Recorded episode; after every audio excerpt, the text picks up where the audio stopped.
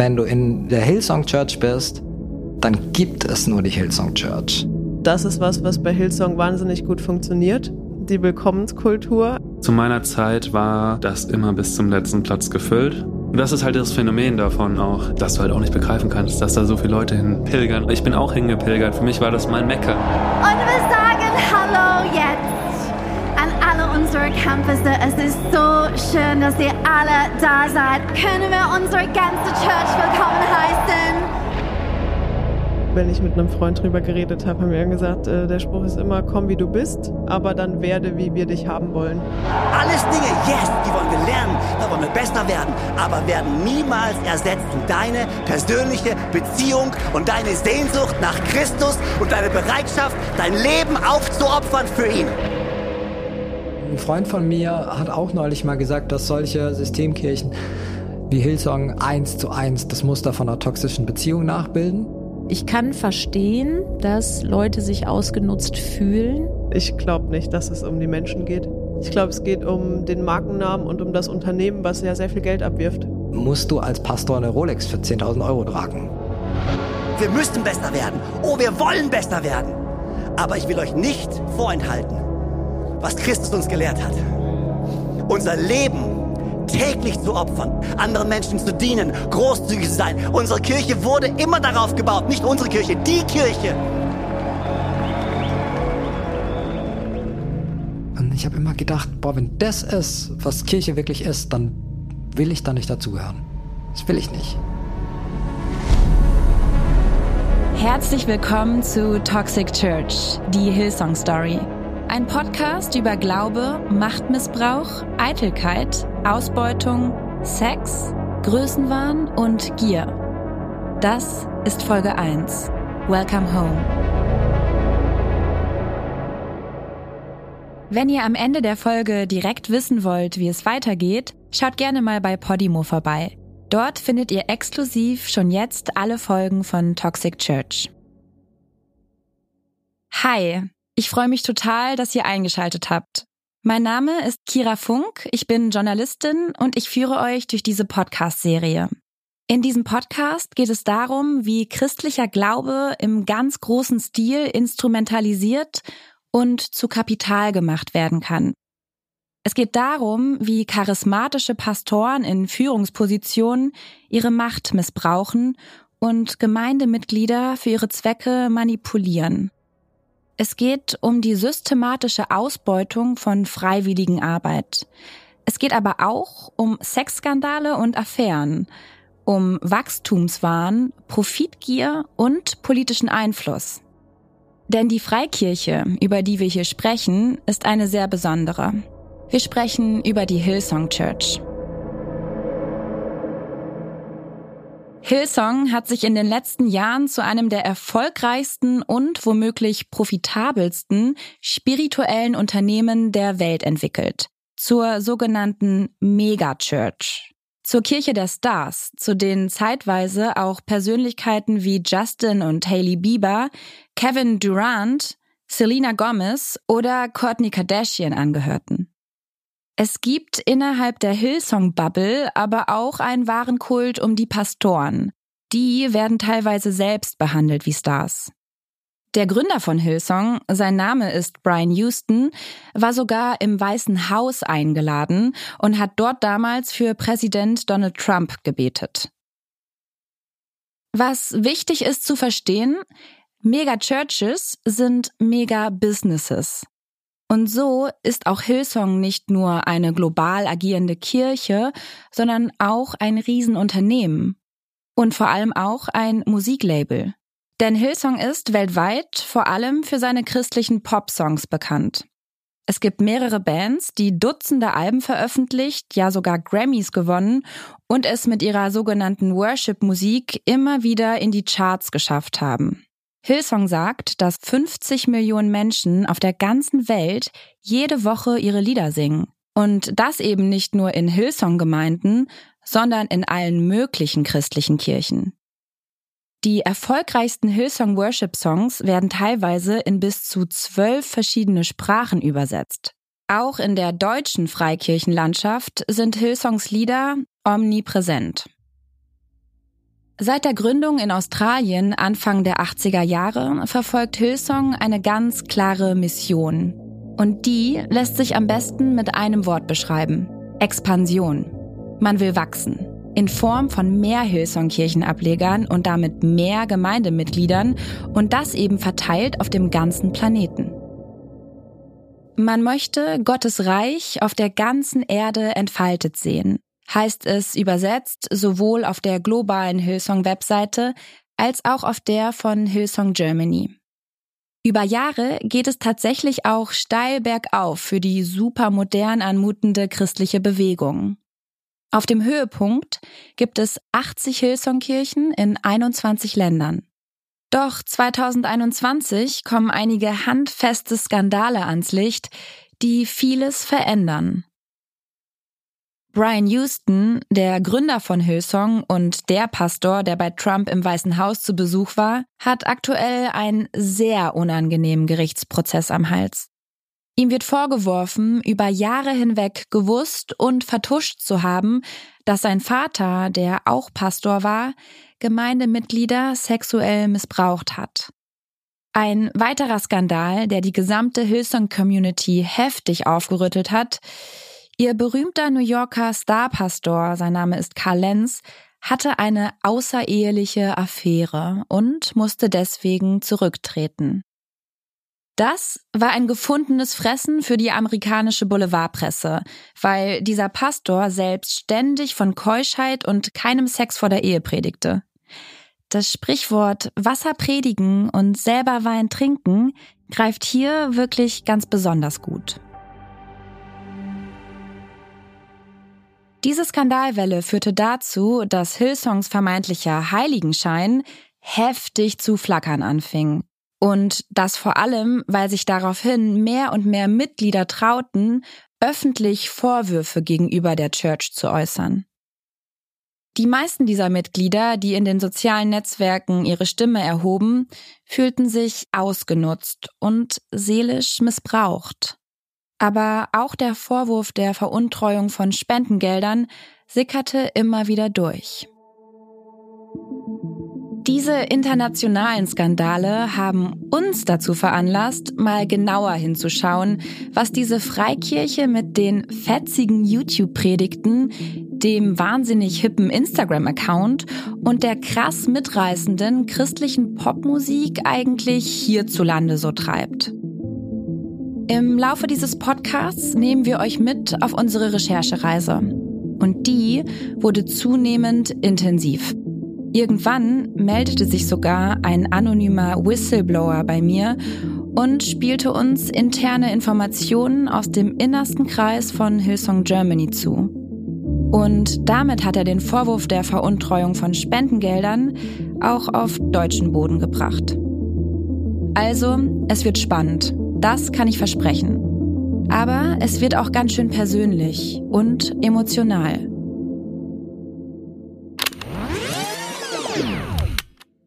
Aber alles auf Anfang. Zu Beginn unserer Recherchen für diese Podcast-Serie standen wir vor einer riesigen Hürde.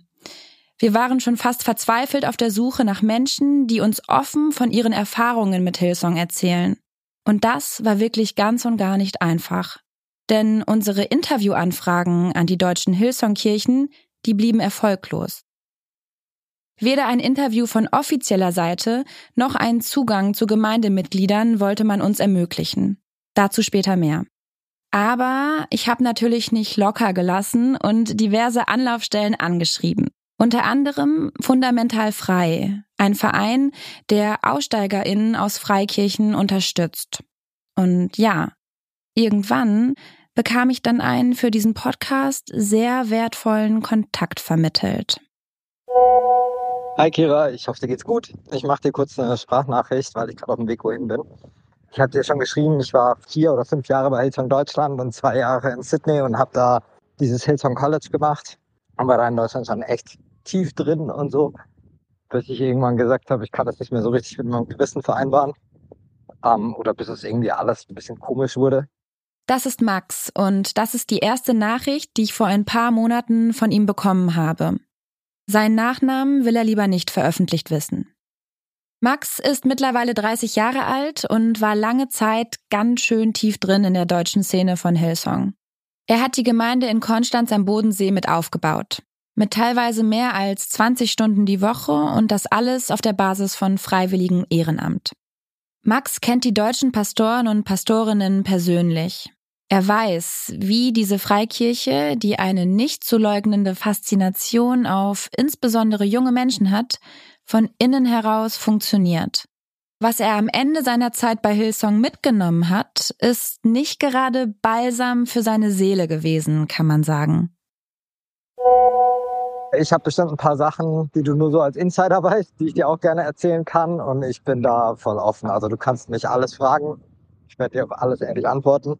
Und so zum, zum Hintergrund eben so, ich, ich habe jetzt kein Interesse daran, so Kirchen oder Hillsong fertig zu machen, wie andere vielleicht manchmal. Mir geht es einfach darum, äh, dass ich auf der einen Seite persönlich natürlich schon schade finde, dass ich da so viele Jahre in Anführungsstrichen dran verschwendet habe. Und andererseits, es ist so ein wichtiges Brain- und Christ-Washing und die nutzen Leute einfach total aus. Und ich möchte einfach nicht, dass es noch vielen anderen Leuten passiert. Was meint Max mit diesem Brain- und Christ-Washing? Was sind diese Sachen, die man nur als Insider wissen kann? Inwiefern werden Leute wirklich ausgenutzt? All diesen Fragen gehen wir im Laufe dieses Podcasts gemeinsam auf den Grund. Spätestens nach dieser Nachricht zu Beginn unserer Recherche war uns allerdings ziemlich klar, bei Hillsong läuft nicht alles so rund, wie der glatt gebügelte Internetauftritt es suggerieren will.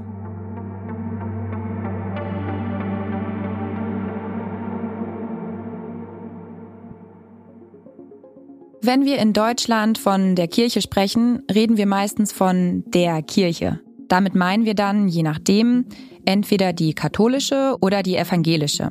Die nennt man auch Landeskirchen. Natürlich gibt es Unterschiede zwischen den beiden, aber im Grunde spielen sie in unserer Gesellschaft dieselbe Rolle.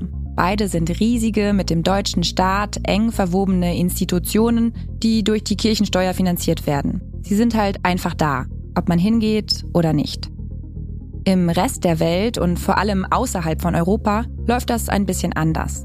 Dort gibt es viele protestantische Gemeinden, die unabhängig, also frei von der Institution Kirche und vom Staat agieren. Deshalb nennt man sie auch Freikirchen.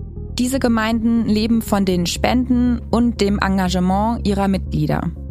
Freikirchen geben sich ihre eigenen Strukturen und entscheiden selbst, wie sie die Bibel deuten wie sie ihre Gottesdienste aufbauen und was sie den Menschen erzählen.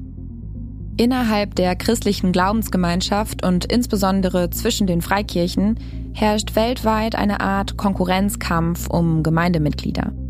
In Deutschland verzeichnen die Landeskirchen auf beiden Seiten insgesamt rund 20 Millionen Mitglieder. Doch seit Jahren entscheiden sich immer mehr Menschen, aus der evangelischen oder katholischen Kirche auszutreten. Tendenz steigend. Und jetzt wird es interessant. Die Freikirchen wachsen. Insbesondere die, die der pfingstevangelikalen Bewegung angehören, so wie Hillsong.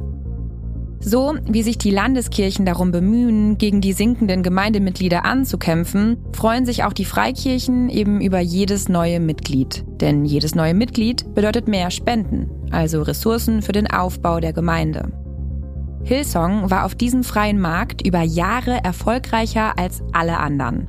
So wurde Hillsong zuerst in Australien und dann auf der ganzen Welt zur Megachurch. So nennt man Freikirchen, die wöchentlich mehr als 2000 Besucherinnen in ihren Gottesdiensten haben. Gegründet in Australien in den 80er Jahren gibt es Hillsong mittlerweile auf der ganzen Welt. Ob in Buenos Aires, Nairobi, Los Angeles, Tel Aviv, Lissabon, Moskau, Zürich, Toronto, Marseille oder Tokio. Man kann fast überall in den großen Metropolen dieser Welt in einen Hillsong-Gottesdienst gehen.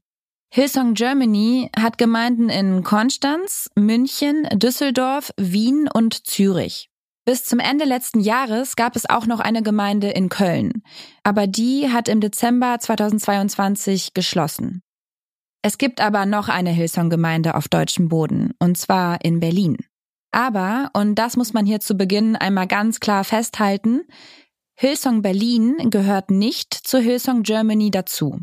Die Hillsong-AnhängerInnen der Hauptstadt haben ihren eigenen Verein gegründet und machen demnach auch ihr eigenes Ding. Das dortige Pastorenehepaar ist sich offenbar nicht einig mit dem leitenden Pastorenehepaar von Hillsong Germany geworden. So berichten es uns verschiedene Quellen. Wir haben Hillsong nach dem Grund für diese nach außen schon etwas seltsam wirkende Spaltung gefragt, aber keine Antwort auf unsere Anfrage erhalten. Weder von Hillsong Germany noch von Hillsong Berlin wollte man uns dazu eine Stellungnahme geben. Genauso wie zu vielen anderen unserer kritischen Nachfragen übrigens.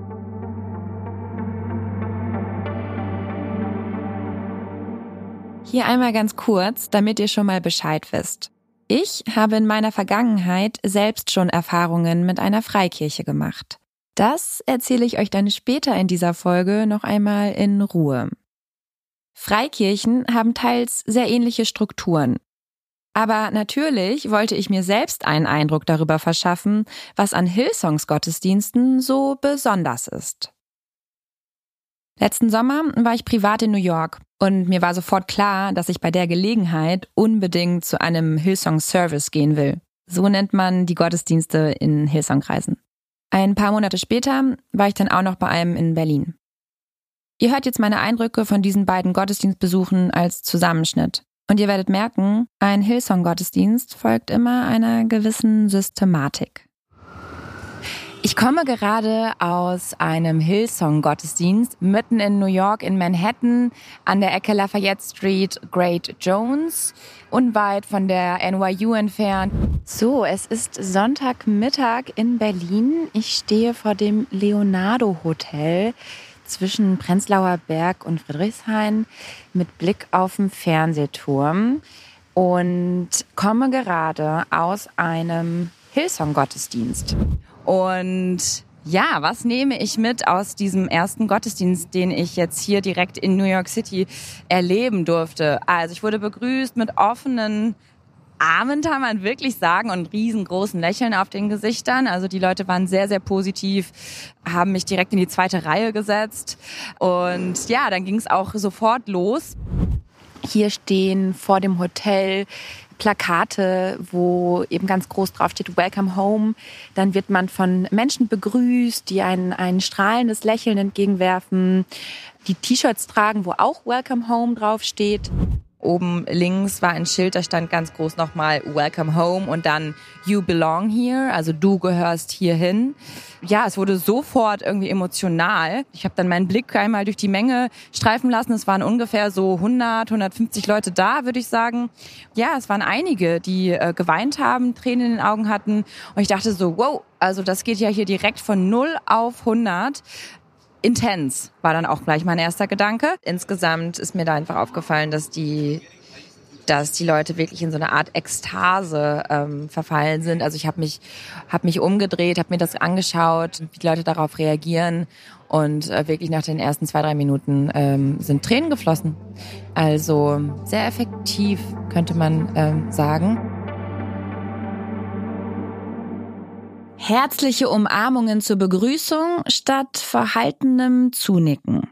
Überweisung per Hillsong Giving App statt ein paar Münzen in den Klingelbeutel. Und eine komplett professionelle Band statt bedrückenden Orgelklängen und einem schnarchigen Kirchenchor. Was mir nach dem Gottesdienst in Berlin aber vor allem klar geworden ist, es macht wirklich keinen großen Unterschied, wo auf der Welt man einen Hillsong-Gottesdienst besucht. Mir kam da tatsächlich der Vergleich mit McDonald's in den Sinn.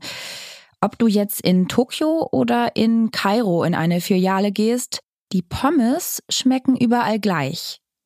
Und ja, ihr werdet merken, dieser Franchise-Vergleich, der hat sich verdichtet im Laufe unserer Recherchereise.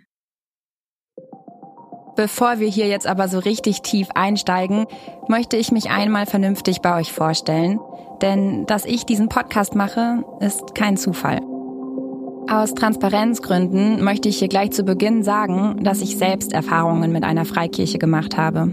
Genauer gesagt, ich bin ein Stück weit in einer aufgewachsen. Mein Urgroßvater hat nämlich die erste Mennonitengemeinde Bielefelds gegründet. Bielefeld, da komme ich her. Und Mennoniten, das ist eine freie evangelische, bibeltreue Glaubensgemeinschaft, die aus der Täuferbewegung der Reformationszeit entstanden ist. als ich ein Kind war, haben mich meine Großeltern regelmäßig mit dorthin genommen. Ich saß dann immer mit Rock und Zopf in der Sonntagsschule und wurde über Gott, den Heiligen Geist und Jesus als meinen Herr und Retter unterrichtet, musste Bibelverse auswendig lernen und christliche Lieder singen. Und als ich älter war, bin ich dann in die Gruppe der Teenager gekommen. Die nennt man dort Jungschar. Im Sommer ging es dann zum Beispiel für zwei Wochen auf eine Freizeit, in der vor und nach dem Frühstück in der Bibel gelesen wurde. Also so mit Arbeitszetteln ausfüllen. Wir haben da teilweise Psalm für Psalm durchgeackert und dann schriftlich Fragen dazu beantwortet. In den Schulferien wohlgemerkt. Freizeit gab es dann natürlich auch, aber so locker, wie ich es von meinen Schulfreunden her kannte, ging es da ganz und gar nicht zu. Die Mädchen sind beispielsweise nur mit Röcken und T-Shirt in den See gesprungen, wenn die Jungs dabei waren. Keuschheit wird da insgesamt ziemlich groß geschrieben. Mit den Jungs im selben Zimmer abhängen oder gar knutschen, denkt nicht mal dran. Sex vor der Ehe kommt übrigens sowieso überhaupt nicht in Frage. Mir wurde generell stark das Gefühl vermittelt, dass ich mich besser von der Welt da draußen fernhalten sollte. Bloß nicht in das Weltliche abdriften. Da wartet nämlich der Teufel. Ich habe mich da nie wirklich zugehörig gefühlt. Mir war da meistens eher ziemlich unwohl zumute. Und mit 15 war mir dann so richtig klar, ich möchte das nicht mehr. Ich möchte gerne wissen, wie diese Welt da draußen aussieht. Also bin ich für ein halbes Jahr nach Australien gegangen, um dort auf eine Highschool zu gehen und so richtig Abstand von dieser Kirche zu bekommen. Und als ich zurück in Deutschland war, bin ich dann einfach nicht mehr hingegangen. Für mich war das Thema Freikirche damit durch bis jetzt. Dass ich mit diesem persönlichen Background jetzt auf beruflicher Ebene die Hillsong Story erzähle, hat mir natürlich den ein oder anderen Zugang erleichtert. Deswegen Full Disclosure. Mir ist wichtig, diesen Hintergrund hier einmal ganz transparent offen zu legen, weil natürlich blicke ich auf bestimmte Dinge eventuell besonders kritisch weil ich aus meiner persönlichen Erfahrung heraus weiß, welche Gehirnwäsche in solchen religiösen Kreisen teilweise betrieben wird und welchen Effekt das insbesondere auf junge Menschen haben kann. Aber ich mache das hier natürlich nicht allein. Zusammen mit mir recherchiert hat mein Kollege, der Journalist Matern Böselager. Über die letzten Monate sind wir zusammen tief in die Welt dieser nach außen so coolen und modern anmutenden Freikirche eingetaucht. Wir haben mit WissenschaftlerInnen gesprochen, die uns dabei geholfen haben, Hillsong aus einer möglichst objektiven Perspektive einzuordnen. Wir haben uns Gottesdienste angeschaut und beobachtet, wie tiefe Emotionen entstehen. All das, um zu verstehen, wie das System Hillsong funktioniert und vor allem, wie es weltweit so erfolgreich werden konnte, wer davon profitiert und wer auf der Strecke bleibt oder sogar aktiv innerhalb des Systems geschädigt wird. Und hier sprechen wir nicht nur von individuellen Gemeindemitgliedern. Es gibt nämlich auch einen gesellschaftspolitischen Kontext und der ist wirklich nicht zu verachten. Wovon dieser Podcast aber lebt, sind die Menschen, die ein Teil von Hillsong waren und vereinzelt auch noch sind. Uns war sehr wichtig, so viele unterschiedliche Perspektiven wie möglich einzubringen, so dass ihr euch im Laufe dieses Podcasts selbst ein Bild machen könnt. Davon, was Hillsong ist, wie Hillsong sich anfühlt und was Hillsong mit dir und deinem Leben machen kann. Ihr erinnert euch sicher noch an Max vom Anfang der Folge. Ihr werdet aber auch Sandra kennenlernen. Man wird gesehen, man wird mitgenommen und die Leute interessieren sich dafür, wer man ist. Das, was ich mir in allen anderen Gemeinden gewünscht habe, habe ich da sofort gehabt. Und ihr werdet Maler kennenlernen. Es war voll mit jungen Leuten und alle waren da, haben ihre Hände gehoben und waren wirklich so, ja, haben Jesus angebetet. Und das hat so viel in meinem Herzen gemacht, wo ich auch erstmal das Gefühl hatte, krass, es gibt wirklich so einen lebendigen Glauben, ja. Und das hier zum Beispiel ist Silas. Die haben dann tatsächlich Kamele und äh, Schafe und Ziegen durch ihr Auditorium geschliffen, was natürlich auch mal irgendwie ein Highlight war. Ihr merkt, sie alle haben von ihrer Zeit bei Hillsong so einiges zu erzählen. Mein erstes Interview für diesen Podcast habe ich in New York geführt. Ihr erinnert euch, ich war dort letztes Jahr bei einem Hillsong-Gottesdienst. Dabei habe ich mich übrigens auch genauestens selber beobachtet, von wegen, was macht das hier eigentlich mit mir? Während äh, gesungen wurde, ähm, habe ich auch gemerkt, wie ich so mitgewippt bin, ähm, weil die Musik einfach wahnsinnig mitreißend war und mit einer unfassbaren Energie gesungen wurde, performt wurde. Da kann man gar nicht ruhig sitzen bleiben, wenn man ein bisschen äh, Taktgefühl hat oder sich eben von sowas äh, mitreißen lässt. Also die Lautstärke war unheimlich laut, der Pegel war wirklich Wahnsinn. Also der Schweizer hat sich tatsächlich auch zwei Oropax ins, äh, in die Ohren gesteckt. Auch wahrscheinlich kennt er das schon. Ähm, von den Schweizer Hillsong-Gottesdiensten oder Worships, dass das einfach extrem laut ist. Jetzt denkt ihr wahrscheinlich, welcher Schweizer? Ja, hallo, ich bin äh, der Michael aus der Schweiz und äh, ja, habe mich sehr gefreut, dass wir uns da gesehen haben am Eingang, Kira. Michael Bühler stand in der Schlange zum Gottesdienst vor mir. Und ich hatte mir fest vorgenommen, direkt mit den Leuten ins Gespräch zu kommen, die dort anstehen um an einem Sonntagvormittag in New York City in einen Hillsong-Gottesdienst zu gehen. Als dann klar war, dass der Mann Deutsch spricht, habe ich ihn natürlich direkt gefragt, ob er Lust hätte, mir ein Interview zu geben. Wir haben uns dann nach dem Gottesdienst einen Kaffee geholt und uns in den Washington Square Park gesetzt. Der war da direkt um die Ecke. Um uns herum fand übrigens gerade die Pride zum Christopher Street Day statt. Also überall halbnackte Menschen mit Regenbogenfahnen, die für Gleichberechtigung und sexuelle Selbstbestimmung kämpfen. Ein leichter Marihuana-Geruch in der Luft. Ich sag mal so, war schon ein interessantes Setting für so ein Interview. Michael ist 45 Jahre alt und geht regelmäßig in die Hillsong-Kirche in Zürich. Genau, du sagtest eben schon zu mir, dass du ähm, Hillsong aus der Schweiz kennst und jetzt neugierig warst, äh, wie es hier in New York ist. Erstmal vielleicht wie, wie war dein Eindruck? Wie hat es dir gefallen? Hast du es dir so vorgestellt? Ja, also es, es, waren recht turbulente letzte Tage und äh, ich war dann heute Morgen hier in New York und habe gedacht, jetzt äh, so ein bisschen Ort der Ruhe zum zu sich kommen, ein Ort, ein Ort des Gebetes wäre jetzt schön und habe dann gedacht, mal schauen, ob es Hillsong auch in New York gibt. Ich habe es vermutet und äh, habe mich dann heute für den Gottesdienst angemeldet und hierher gekommen. Ich war auch ein paar Mal äh, den Tränen nahe äh, so von den Gefühlen. Das machen sie wirklich hervorragend, finde ich, find ich sehr toll. Die Predigt war ja auch sehr, sehr emotional.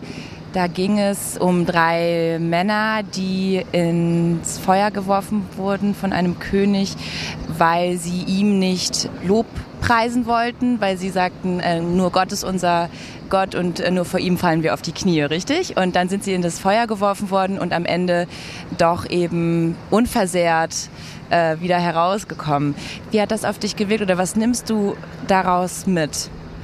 Ja, ich glaube, dass äh, die meisten Menschen haben so Situationen schon erlebt. Ich auch, äh, wo es wirklich, äh, wo man das Gefühl hatte, dass jetzt irgendwie das ganze Leben keinen Sinn macht oder für was man überhaupt da ist oder was jetzt, äh, ja, weil man so viel Schmerzen erfährt, eben durch eigene Entscheide oder durch Sachen, die von außen an einen herangetragen werden, Krieg oder Streit oder Scheidung oder, oder was auch immer. Und in dieser Situation dann, sagen wir das, diesem Mal Schöpfer oder dem, der, der die Welt, der uns das Leben eingehaucht hat, der, der uns das Leben geschenkt hat, dann an, dem festzuhalten und zu sagen, hey, es gibt etwas, das ist größer als diese Situation. Es ist, gibt etwas, das stärker ist und der mich auch wieder aus dieser Situation herausbringt. Hat mich selber sehr berührt, weil ich selber auch schon, wie gesagt, insbesondere eine solche Situation im Leben erfahren habe. Und es gibt Mut und es gibt Hoffnung und das können wir Menschen, glaube ich, alle ab und zu brauchen. Welcome Home ist ja auch der große Slogan und da habe ich nochmal echt so mich auch umgeschaut und dachte so, wow, ähm, sind vielleicht viele Menschen hier, die wirklich auch genau das suchen. Ne? Also eine, eine Gemeinschaft, einen Halt, eine Sicherheit. Und da setzt das dann vielleicht nochmal ganz anders an. Wie denkst du darüber? Ja, ganz sicher.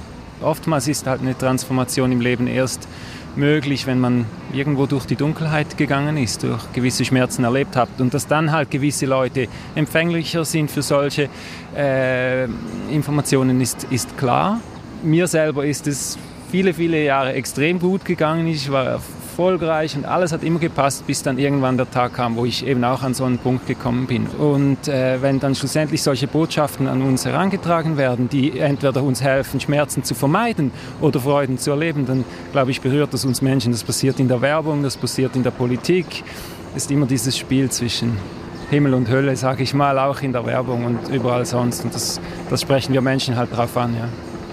Was, was macht Hillsong da so speziell? Also vielleicht auch in ihrer Ansprache mit dem ganzen modernen Look und so, das fällt ja auch auf. Das ist jetzt das Gegenteil von einer verstaubten katholischen Kirche, sage ich mal. Ne?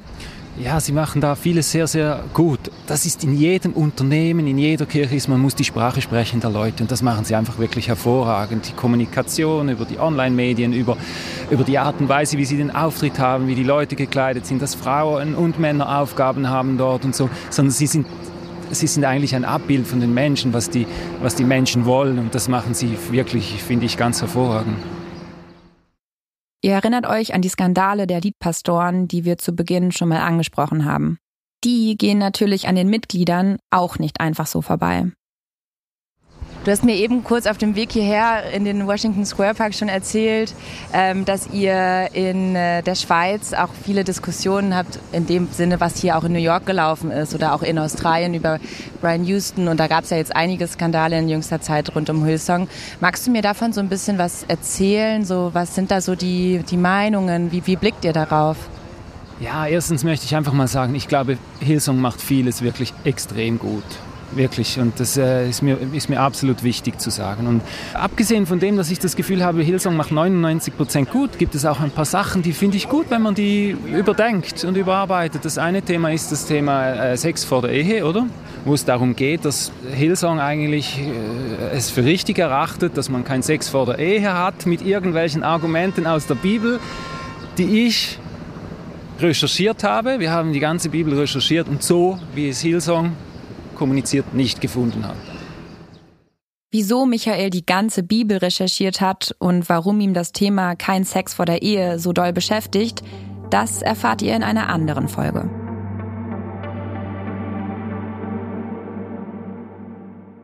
Michael ist übrigens leider der Einzige, den ihr in diesem Podcast hört, der noch aktiv in Hillsong Gottesdienste geht. Dabei haben wir wirklich alles versucht, mit aktiven Mitgliedern von Hillsong ins Gespräch zu kommen aber alle unsere Versuche wurden von der Kirche abgeblockt. Das war zum Beispiel so, als mein Kollege Matern Böselager nach einem Gottesdienst in Berlin versucht hat, mit den BesucherInnen zu sprechen. Während ich noch gerade irgendwie auf der Suche war, also wirklich ein, zwei Minuten nach dem Ende des Gottesdienstes, kam aber schon eine Mitarbeiterin von Hillsong zu mir, von Hillsong Berlin. Ja, und fragte mich relativ streng, was ich hier mache und äh, teilte mir eben mit, dass sie das nicht so gerne sehen, dass ich Leute hier einfach interviewe. Ähm, die geben eigentlich nicht so gerne Interviews. Ich könnte eine Anfrage stellen.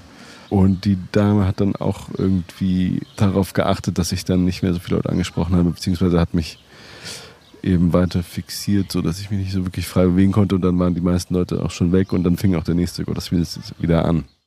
Diese Anfrage haben wir natürlich gestellt. Mehrfach aber sie wurden alle von den offiziellen Vertreterinnen der Kirche und ihren Sprecherinnen abgelehnt. Auch nach meinem Gottesdienstbesuch in Berlin habe ich es nochmal versucht. Ich habe die Frau angesprochen, die bei Hillsong Berlin für die Kommunikation zuständig ist und an dem Sonntag auch die Predigt gehalten hat. Davor hatte ich auch schon mal mit ihr telefoniert. Und äh, da hatte sie mir dann auch nochmal gesagt, dass ähm, das auf keinen Fall in Frage kommt, also dass die nicht bereit sind, Interviews zu geben, weil sie sich äh, darauf konzentrieren möchten, äh, hier ihre Kirche aufzubauen. Und ähm, dann habe ich entgegnet, die hat nämlich auf der Bühne noch am Ende ihrer Predigt gesagt, What do you want people to say about our church? That's on us. Und mein erster Gedanke war, well, then talk to me weil wenn ihr der Öffentlichkeit jetzt keine, kein Statement gibt, dann könnt ihr ja selber gar nicht mitsprechen, wie über euch geredet wird. Und das finde ich sehr, sehr schade. Und ähm, genau, da hat sie aber nur darauf entgegnet, dass da einfach keine Kapazitäten für da wären, jetzt ein Interview zu geben. Und nur weil man uns keine Interviews geben wollte, heißt das ja nicht, dass wir nicht zu öffentlichen Veranstaltungen von Hillsong gehen dürfen, um uns selbst einen Eindruck zu machen. So war Matern zum Beispiel bei einer sogenannten Worship Night in Konstanz, unter freiem Himmel direkt am Bodensee. Ähm, es ist jetzt kurz vor neun, die Sonne ist jetzt untergegangen und die Worship Night ist beendet. Es waren so ungefähr 100 bis 120 Leute da sehr viele junge Leute, sehr viele Familien mit Kindern. Äh, Ähm, es war eine sehr entspannte Stimmung. Es war ein wunderschöner Ort oben auf dem Hügel. Die Sonne schien drauf. Ähm, das war schon, muss ich sagen, sehr anders, als ich das äh, vom Hillsong Gottesdienst in Berlin kannte. Dadurch, dass sie die Lieder auf Deutsch übersetzt haben und dadurch, dass natürlich auch weniger Technik hier war, die hatten so einen Lautsprecher, ähm, eine Gitarre, zwei Sängerinnen und ein, und ein Drummer. Dadurch war das alles so ein bisschen biederer, kann man sagen, ein bisschen mehr wie so ein Hippie-Abend. Ähm, also nicht so dieser coole urbane Vibe, den man in Berlin hatte, sondern eher so, ja, ein bisschen so ein ländlicherer, gemütlicher Hippie-Vibe. Trotz dieser freundlichen, lockeren Atmosphäre, die Matern hier beschreibt, ein Interview hat Hillsong uns in Konstanz leider auch nicht führen lassen. Ich habe dann über Instagram mal geschaut, wer Hillsong Germany alles so folgt und einfach mal ein paar Leuten private Nachrichten geschrieben. Nach ein paar Tagen kam dann aber eine Nachricht von einer Hillsong-Angestellten mit der Bitte, diese Kontaktaufnahme zu unterlassen.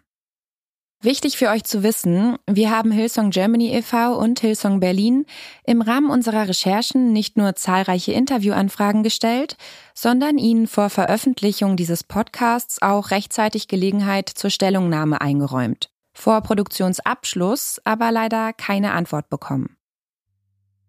Diese Zurückhaltung von Hillsong ist dabei absolut nachvollziehbar. Die Kirche steckt nämlich in der tiefsten Krise ihrer Geschichte. Im Jahr 2020 ist die Hillsong Church auf dem absoluten Höhepunkt ihrer Macht. Jede Woche pilgern in mehr als 30 Ländern an die 150.000 Menschen in Hillsong-Gottesdienste. Ihre Lobpreismusik gehört nicht nur zu der meistgehörten christlichen Musik, sondern zu der meistgehörten Musik auf dem Planeten überhaupt. Manche Hillsong-Lieder haben über 500 Millionen Aufrufe auf YouTube. 500 Millionen. Ihr New Yorker Pastor Carl Lenz ist damals Teil der amerikanischen Prominenz, hängt mit Justin Bieber und den Kardashians rum und wird sogar bei Oprah interviewt. Auf der ganzen Welt ist das Wachstum der Kirche damals nicht aufzuhalten. Hillsong gilt als einer der wichtigsten Kräfte, die das globale Christentum nach vorne bringt. Bis die perfekte Fassade eben plötzlich zu bröckeln anfängt, und zwar ausgerechnet wegen eines Sexskandals. Was dann dahinter alles noch zum Vorschein kommt, ist aber deutlich dunkler als nur ein bisschen Heuchelei. Die Hillsong Church hat tatsächlich einiges zu verbergen. Hinter den strahlenden Dauerlächeln, den perfekt sitzenden Frisuren und der Traumfamilie mancher Pastoren lauert etwas anderes, das im Zuge unserer Recherchen immer klarer hervorgetreten ist. Und was auch hier in Deutschland die Leben von Menschen nachhaltig beeinflusst hat und eben nicht gerade positiv. Wenn sich die Medien in Deutschland mal mit Hillsong beschäftigt haben, dann ging es immer nur um ein vermeintliches Paradoxon. Also, dass diese Kirche sich auf der einen Seite so hip und cool geben würde und auf der anderen Seite aber trotzdem traditionell christliche Werte predigt. Also Dinge wie Keuschheit, die traditionelle Familie und auch die Ablehnung von praktizierter Homosexualität. Das ist in den Augen der Journalistinnen immer ein Gegensatz gewesen. Für Freikirchen wie Hillsong ist es tatsächlich aber schon immer existenziell, ihre Botschaft und Werte so anschlussfähig und einfach wie möglich zu vermitteln, sie für die breite Masse zugänglich zu machen. Schließlich heißt es ja für alle Welcome Home. Und Hillsong zeigt auch ganz deutlich, man muss keine modernen Werte haben, um moderne Technologie zu benutzen. Was uns viel mehr interessiert hat und was wir in diesem Podcast beantworten wollen, was passiert, wenn man diese Institution an ihren eigenen Werten misst? Hält sie dem stand, was sie so voller Stolz predigt?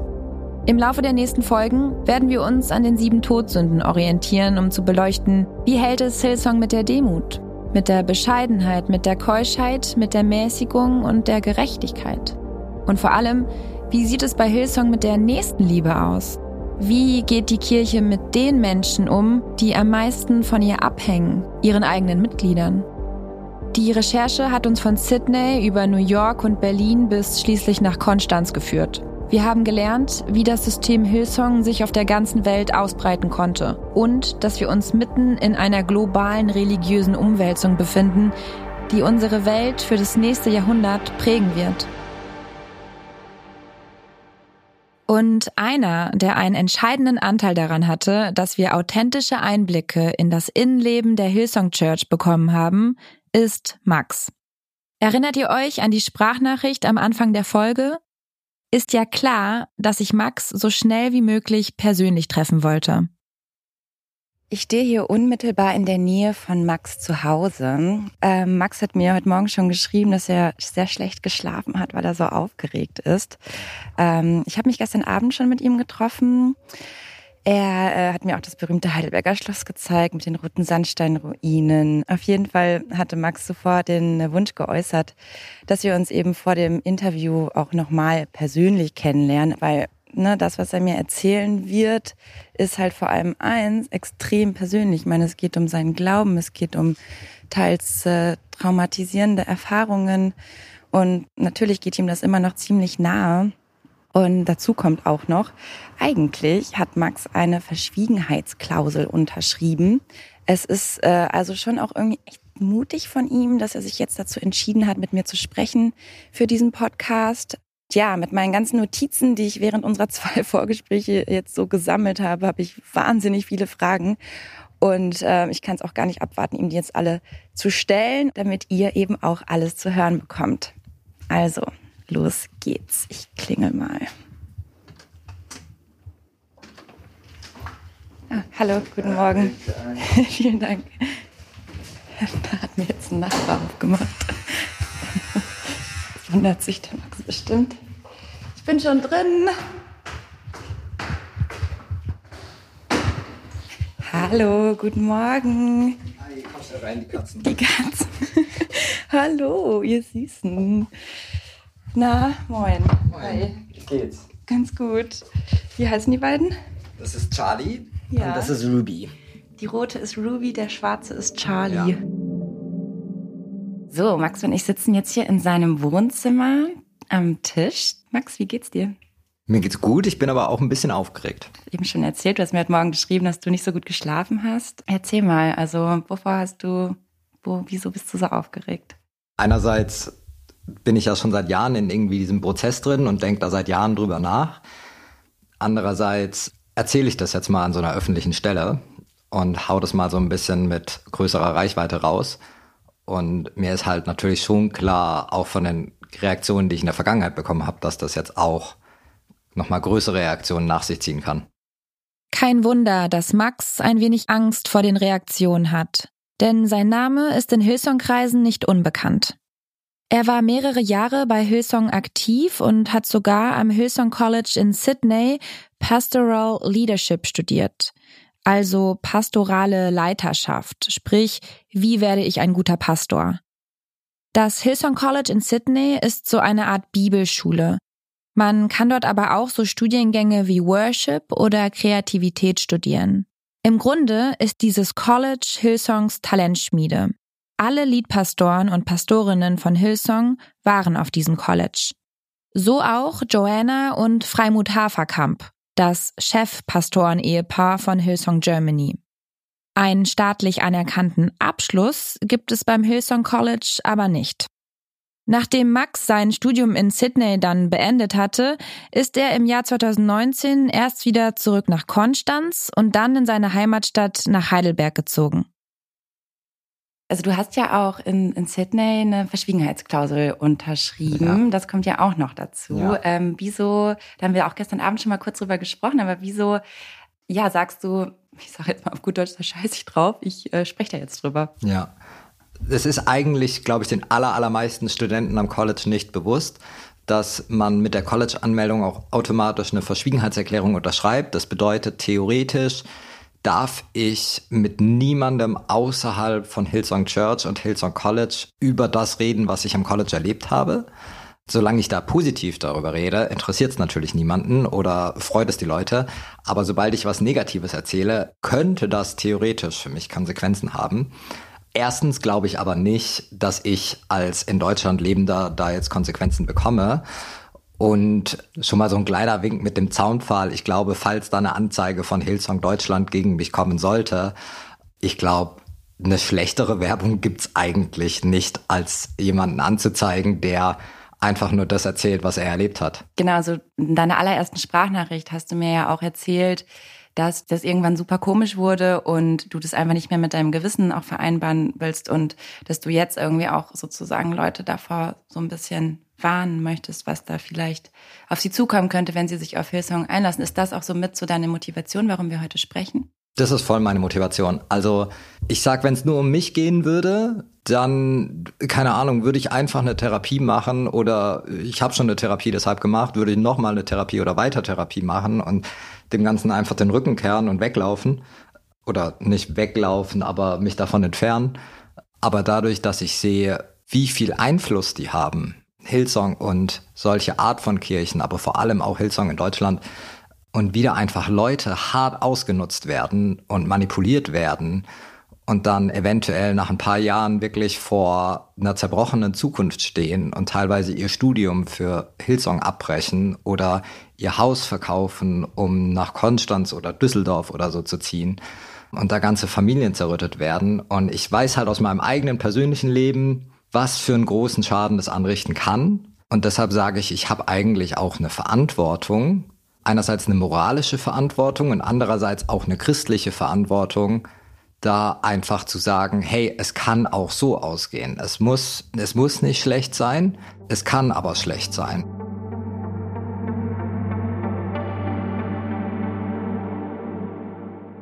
Kennt ihr diesen Emoji mit dem explodierenden Kopf? So haben wir uns im Laufe der redaktionellen Arbeit für diesen Podcast ziemlich oft gefühlt. Ganz besonders immer dann, wenn wir mehr und mehr verstanden haben, wie systematisch Hillsong teilweise agiert. Mit welchen Ideologien und mit welchem Muster. Eines können wir ohne Umschweife gleich in der ersten Folge dieser Podcast-Serie festhalten. Hillsong ist nicht nur irgendeine christliche Freikirche, die regelmäßig coolen Content von strahlenden Gesichtern auf Instagram postet, extrem aufwendige und konzertartige Gottesdienste veranstaltet und deren Pastoren wie Motivationscoaches wirken. Und einen anderen Punkt wollen wir hier auch gleich zu Beginn unbedingt festhalten. Bei all der Kritik, die sich aus unseren Recherchen und unseren Interviews herausgebildet hat, wollen wir die Menschen, die aktiv bei Hillsong dabei sind und regelmäßig zu ihren Gottesdiensten gehen, nicht über einen Kamm scheren. Die meisten Mitglieder meinen es sicher ernst mit ihrem Glauben und haben nichts Böses im Sinn. Davon sind wir überzeugt und auch das ist uns sehr wichtig zu betonen. So, in der nächsten Folge schauen wir uns das Erfolgsrezept von Hillsong einmal ganz genau an. Was macht die Faszination Hillsong aus, dass ihre Mitglieder so viel Hingabe, Zeit und Geld in diese Freikirche investieren? Fest steht, der kritische Blick auf die Hillsong Church, der lohnt sich.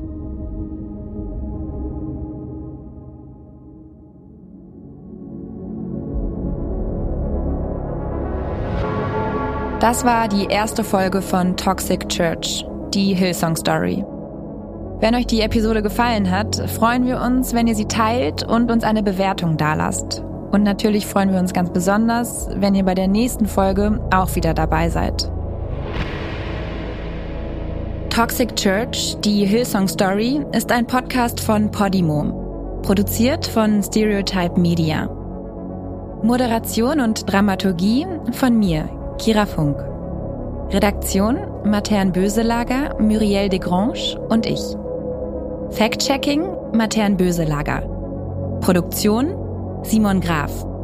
Redaktionelle Unterstützung Philine Klinger und Katrin Becker. Marketing Laura Schmidt. Executive Producers Judith Trost für Podimo und Muriel Desgrange für Stereotype Media.